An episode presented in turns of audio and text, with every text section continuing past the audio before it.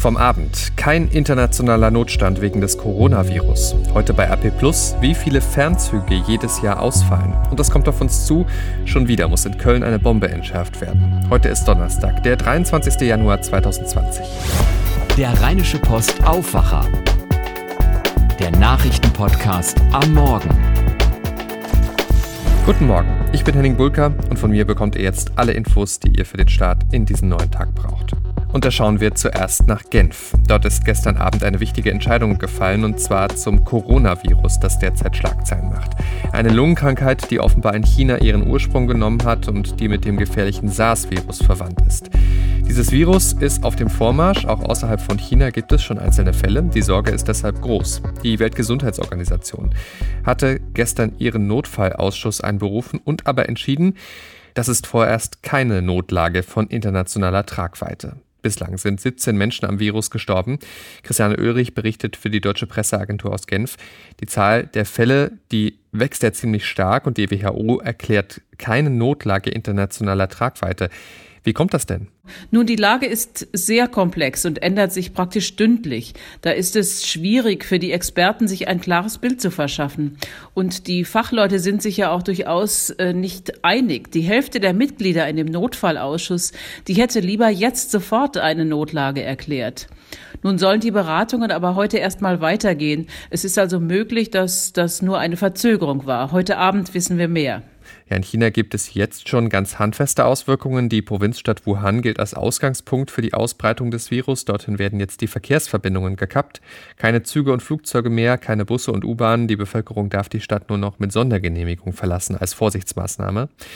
Schauen wir zurück auf die Weltgesundheitsorganisation. Was macht das denn eigentlich für einen Unterschied, ob die WHO eine Notlage erklärt oder nicht? Nun, das wäre schon ein Alarmzeichen, wenn die WHO die Aufmerksamkeit dermaßen auf dieses neue Virus lenkt. Sie empfiehlt ja dann auch Maßnahmen, was Länder machen sollen, um sich zu schützen. Und für Flughäfen und Fluggesellschaften, für die macht das zum Beispiel einen großen Unterschied, wenn sie sich auf den Umgang mit Kranken einstellen müssen. Aber die WHO will natürlich auch Panikmache verhindern, etwa dass Überreaktionen den Handel oder Reisen in die Region stoppen und dass dort dann die Wirtschaft zusammenbricht. Das ist schon eine sehr schwierige Gratwanderung. Danke, Christiane Oehrig. Auch die EU-Kommission plant ein Treffen, um zu bewerten, wie gefährlich die neue Lungenkrankheit wirklich ist. Der Ausschuss für Gesundheitssicherheit will heute zusammenkommen wenn ihr mehr über das Thema wissen wollt. Meine Kollegin Susanne Hamann und ich zeichnen heute Mittag eine neue Folge unseres Praktisch-Faktisch-Podcasts auf mit RP-Gesundheitsredakteur Wolfram Görz und wir werden ihn löchern mit unseren Fragen rund ums Coronavirus. Ganz unaufgeregt und ohne Panikmache könnt ihr euch dann anhören ab dem Nachmittag auf rp-online.de slash praktisch-faktisch. Ich sag's nochmal, rp-online.de slash praktisch faktisch und natürlich auch überall, wo es Podcasts gibt. Wenn ihr dazu direkt Fragen habt, kann ja sein, dass euch da jetzt direkt irgendwie was einfällt, was ihr unbedingt wissen möchtet, äh, dann schreibt uns gerne diese Frage an aufwacher.rp-online.de. Nehmen wir dann gerne mit. Über die Sicherheitslage von Kommunalpolitikern in NRW wird seit Wochen kontrovers diskutiert, spätestens seitdem der Bürgermeister von Kamp-Lindfort erreichen wollte, dass er eine Waffe bei sich tragen darf. Jetzt gibt es den nächsten Fall eines Bürgermeisters, der Konsequenzen zieht, wurde gestern Abend bekannt. Der Bürgermeister von Kerpen, Dieter Spürk, hat angekündigt, dass er auf eine weitere Kandidatur verzichtet, aus Angst um seine Kinder. Das hat er in einem Interview mit Kölner Stadtanzeiger und Kölnischer Rundschau gesagt. Zitat, soweit mich das selbst betrifft, halte ich das für ein tragbares Berufsrisiko, aber nicht für meine Frau und meine Kinder.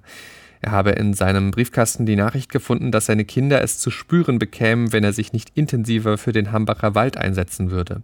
Auch Gegner der Flüchtlingspolitik hätten versucht, ihn einzuschüchtern.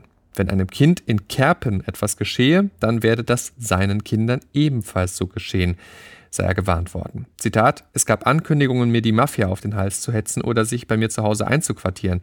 Einmal ist mir ein Auto langsam gefolgt, als ich zu Fuß von einem Termin wegging, berichtet Spürk in dem Interview. Er hatte das Amt 2015 übernommen. Nun soll Schluss sein. Wir schauen noch kurz auf den Sport zur Handball-EM. Die deutschen Handballer haben dort ihr letztes Hauptrundenspiel gegen Tschechien gewonnen. In der bedeutungslosen Partie setzte sich die DHB-Auswahl in Wien mit 26 zu 22 durch. Heute fliegt die Mannschaft nach Stockholm. Dort trifft sie am Samstag im Spiel um Platz 5 auf Portugal. Damit zu dem, was ihr heute bei RP Plus lest. Da geht es um ein Thema, das viele von euch immer wieder beschäftigt, die Verspätungen bei der Bahn. Die hat sich noch vor wenigen Tagen dafür gefeiert, im Fernverkehr immer pünktlicher zu werden. Problem nur, pünktlich ist eine Definitionssache. Das ist ein Zug bei der Bahn nämlich, wenn er weniger als sechs Minuten zu spät unterwegs ist. Und Züge, die ganz ausfallen, werden nicht in die Statistiken einbezogen. Bislang gab es da nicht so richtig Zahlen zu, jetzt aber schon und die haben wir vorliegen. Mein Kollege Christian Kanzorra hat mit Maximilian Plück aus unserer Wirtschaftsredaktion drüber gesprochen. Bei den eisigen Temperaturen momentan draußen gibt es ja eigentlich nichts, was ärgerlicher ist, als am Bahnsteig rumzustehen und auf die Bahn zu warten. Und manche warten ja auch vergeblich auf den Zug, was gar nicht so selten vorkommt. Jetzt wurde bekannt, dass die Bahn bei ihren Statistiken zur Pünktlichkeit gewissermaßen trickst. Max, was ist da los bei der Bahn? Also das ist schon ein äh, Zustand, den gibt es halt schon länger. Die Bahn sagt, sie möchte in ihre Pünktlichkeitsstatistik nur diejenigen Züge aufnehmen, die verspätet kommen. Aber diejenigen, die sie ganz äh, absagt, die tauchen in der Statistik nicht auf. Und da plant die Bahn auch nicht, die zu veröffentlichen. Wir haben jetzt Zahlen bekommen vom Bundesverkehrsministerium. Das sind äh, Antworten auf eine kleine Anfrage der FDP. Und daraus geht hervor, wie viele Züge im vergangenen Jahr ausgefallen sind. Und das ist eine ganze Menge. Was äh, heißt das genau? Also gibt es da schon konkrete Zahlen? Es gibt konkrete Zahlen für die verschiedenen Monate und unterm Strich muss man sagen, 3700 Verbindungen sind gestrichen worden. Also äh, Verbindung heißt ICE und äh, Intercity. Das ist ein Prozent aller Fernverkehrsverbindungen schon eine Hausnummer, muss man sagen. Äh, das kritisiert unter anderem auch der Fahrgastverband ProBahn. Wie reagiert denn die Bahn darauf? Was sagen die dazu? Die Bahn sagt, dass das insbesondere auf externe Einflüsse äh, zurückzuführen ist, ähm, nennt unter anderem den Streik, den es in Frankreich gegeben hat bei der Bahn. Der hatte offensichtlich auch Auswirkungen auf Deutschland und auf den Zugverkehr hierzulande. Sie räumt aber auch ein, dass es auch interne technische Dinge gibt, also beispielsweise äh, muss nachgebessert werden bei der Infrastruktur. Die ist über Jahre äh, mehr oder minder kaputt gespart worden, weil man auf einen Börsengang geschielt hat. Man hat aber auch beim Personal gespart. Also es gibt beispielsweise in den Werkstätten auch zu wenig Menschen, die sich um die Instandhaltung der Züge kümmern. Und das macht sich dann bemerkbar äh, an den Bahnsteigen.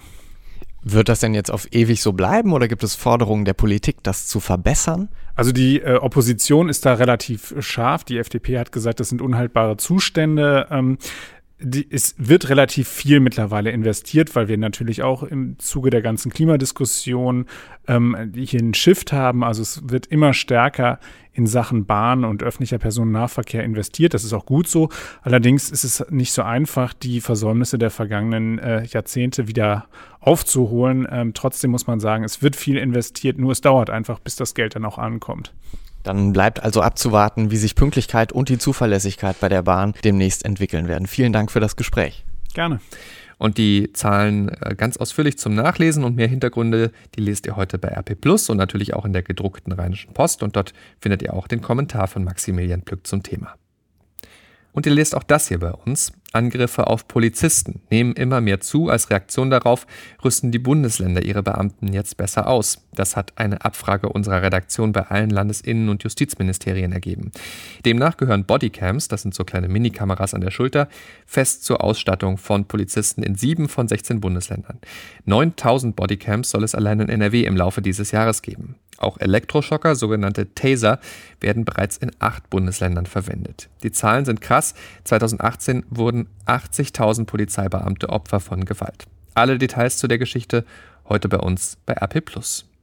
Damit schauen wir auf das, was heute Morgen in Düsseldorf wichtig ist und das weiß Charlotte Große aus den Antenne Düsseldorf Nachrichten. Guten Morgen, Charlotte.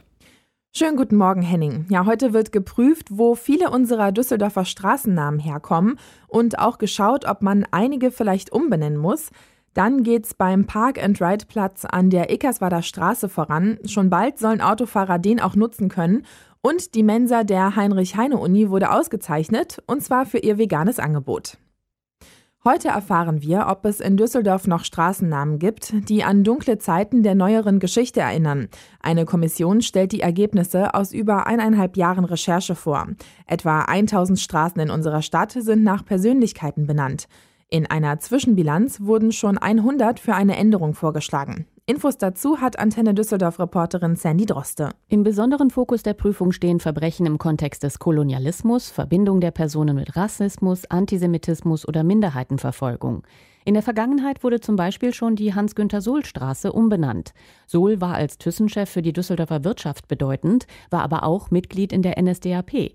Heute heißt die Straße Luise-Reiner-Straße.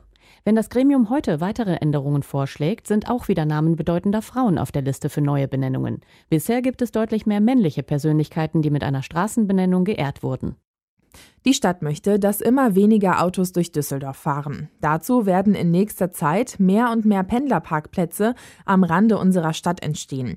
Einer wird ab der kommenden Woche an der Eckerswader Straße gebaut. Ein Sprecher der Stadt konnte uns jetzt auch sagen, man gehe davon aus, dass der neue Park-and-Ride-Platz bis Ende März fertig sein soll. Künftig sollen hier dann 130 Autos parken können. An dieser Stelle könnten sich Fahrgemeinschaften bilden. Auch die Rheinbahn hält dort mit einem ihrer Metrobusse. Nach einem Jahr Abwesenheit ist die Mensa der Heine-Uni wieder in den Kreis der Sterneträger zurückgekehrt. Die Tierrechtsorganisation PETA vergibt seit einigen Jahren bis zu fünf Sterne für die vegan-freundlichsten Mensen. Düsseldorf wurde für das letzte Jahr mit zwei Sternen ausgezeichnet. In der Mensa werden täglich zwei bis vier vegane Gerichte angeboten. Peter bemängelte aber, dass das Personal noch besser geschult werden könne. Zudem würden bislang auch keine veganen Aktionen in der Mensa stattfinden. Und das war's mit den Meldungen hier von uns. Die Nachrichten gibt es auch immer um halb bei uns im Radio oder zum Nachlesen auf antennedüsseldorf.de. Dankeschön, Charlotte. Damit zu dem, was heute wichtig wird. Und da gibt es schon wieder Bombenalarm in Köln. Nach der Fliegerbombe, die am Dienstag in Deutz entschärft werden musste, gibt es heute schon die nächste Evakuierung. Davon ist auch die Uniklinik in Köln betroffen. Dort wurde der 10-Zentner Blindgänger gefunden. 5800 Menschen müssen Büros und Wohnungen verlassen. Auch einige Patienten müssen umquartiert werden. Ab heute Morgen um 9 Uhr soll es die ersten Klingelrunden geben. Am Vormittag soll es dann irgendwann losgehen. Den genauen Zeitplan findet ihr, wenn es ihn denn dann gibt, denn das äh, ist noch nicht so weit, auf RP Online. Dort informieren wir euch auch umfassend. Fast 75 Jahre ist es her, da ging eines der dunkelsten Kapitel der deutschen Geschichte endlich zu Ende. Das Vernichtungslager der Nazis in Auschwitz wurde befreit von den Soldaten der Roten Armee. Am 27. Januar 1945 war das. Mehr als eine Million Menschen waren bis dahin in Auschwitz ermordet worden, darunter hauptsächlich Juden sowie viele tausend Sinti, Roma, Polen und Kriegsgefangene. Heute, 75 Jahre später, wird daran erinnert, in Israel. Staats- und Regierungschefs aus fast 50 Ländern sind gekommen, darunter Kremlchef Wladimir Putin, Frankreichs Präsident Emmanuel Macron und auch Bundespräsident Frank-Walter Steinmeier. Nach Angaben des israelischen Außenministeriums handelt es sich um das größte Staatsereignis seit der Gründung Israels 1948. Der Bundespräsident ist schon seit gestern in Israel. Dort sagte er, und deshalb war ich sehr, sehr dankbar, dass wir heute auch die Möglichkeit hatten, hier in Jerusalem mit einer größeren Anzahl von Überlebenden zu sprechen, die uns erinnert haben an ihr Schicksal, aber auch gemahnt haben an unsere Verantwortung, nicht nur zurückzuschauen an eine schreckliche Vergangenheit, sondern die Verantwortung im Heute, auch im Eintreten gegen Antisemitismus zu erkennen. Beim Holocaust-Forum wird Steinmeier in der Gedenkstätte Yad Vashem heute eine Rede halten als erstes deutsches Staatsoberhaupt überhaupt. Die umstrittene Bund-Länder-Einigung zum Kohleausstieg beschäftigt heute Vormittag den Düsseldorfer Landtag. Ministerpräsident Armin Laschet wird dem Parlament Einzelheiten des Ausstiegspfads für NRW erläutern. Die Bundesregierung und die Bundesländer mit Braunkohleregionen hatten sich vor einer Woche auf einen Zeitplan verständigt für das Abschalten von Kraftwerken. Bedeutet konkret für NRW, der Hambacher Forst soll erhalten bleiben. Das Steinkohlekraftwerk Datteln 4 geht in Betrieb. Dafür werden ältere, dreckigere Kohlekraftwerke abgeschaltet. Das Weltwirtschaftsforum in Davos geht heute weiter und heute kommt Kanzlerin Angela Merkel. Sie will am Nachmittag eine Rede halten. Die Kanzlerin hat weiter international hohes Ansehen. Sie gilt als erfahrene Vermittlerin. Benedikt von Imhof berichtet für die Deutsche Presseagentur aus Davos. Das Thema Klimaschutz dominiert ja diesmal das Treffen. Wie sind da die Erwartungen an die Kanzlerin? Na, wenn es nach den jungen Aktivisten geht, soll sich Merkel als Vorreiterin präsentieren, als Gegenbild zur energiefreundlichen Politik von US-Präsident Donald Trump, als Kämpferin für ein grünes Europa, wie es ja auch die EU-Kommissionschefin Ursula von der Leyen hier in Davos propagiert hat. Werben kann Merkel damit, dass sie erst in der vergangenen Woche auf dem Weg zum Kohleausstieg einen Durchbruch geschafft hat. So gibt es nun in Deutschland einen Abschaltplan für die klimaschädlichen Braunkohlekraftwerke. Und das dürfte in Davos gut ankommen als Schritt in die richtige Richtung. Danke, Benedikt von Imhof. Was Merkel dann genau sagt, lest ihr auf RP Online. Damit schauen wir noch aufs Wetter für NRW. Heute früh noch meistens trüb und neblig, später lockert es dann auf und wir bekommen mehr Sonne, meldet der Deutsche Wetterdienst. Dazu Temperaturen erst knapp über Null, am Tag werden es bis 6 Grad. Kommende Nacht kann es dann stellenweise glatt werden, morgen dann ein ziemlich freundlicher Tag ohne Regen bis 7 Grad dazu. Der Samstag wird dann laut DWD wolkig mit einzelnen Auflockerungen und überwiegend niederschlagsfrei, Höchstwerte bis 8 Grad. Das war der Rheinische Postaufwacher vom 23. Januar 2020. Ich bin Henning Bulka. Morgen begrüßt euch an dieser Stelle dann Christine Hövelhans. Macht's gut. Ciao, ciao. Mehr bei uns im Netz www.rp-online.de